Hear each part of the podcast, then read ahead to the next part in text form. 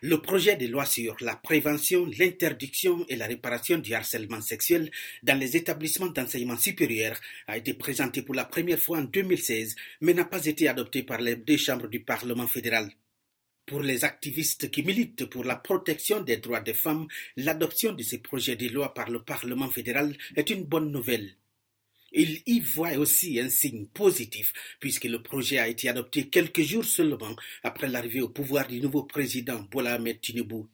Ruth Okafo travaille pour Code, une des organisations de la société civile qui milite pour la protection des droits des femmes. Il y a quelques années, avec le scandale de la vidéo baptisée Note pour sexe a été publiée sur les réseaux sociaux à travers l'Afrique. Ils ont vu la nécessité de ce projet de loi et les organisations de la société civile se sont impliquées pour assurer que le projet de loi voit le jour. Je me souviens des tractations au Parlement fédéral.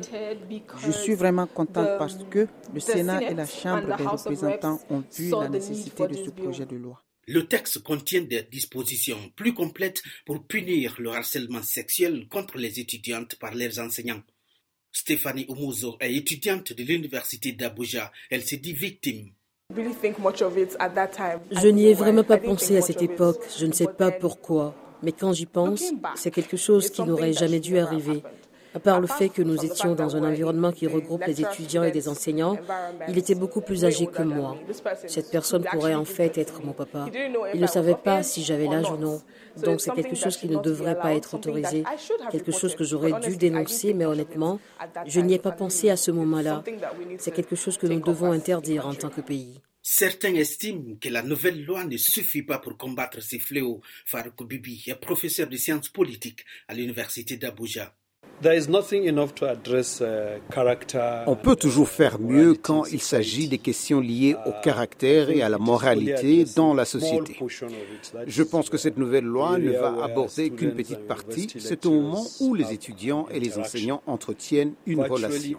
Pratiquement dans tous les aspects de la vie dans ce pays, il y a une interaction entre les sexes opposés. Il y a des éléments d'intimidation et d'immoralité.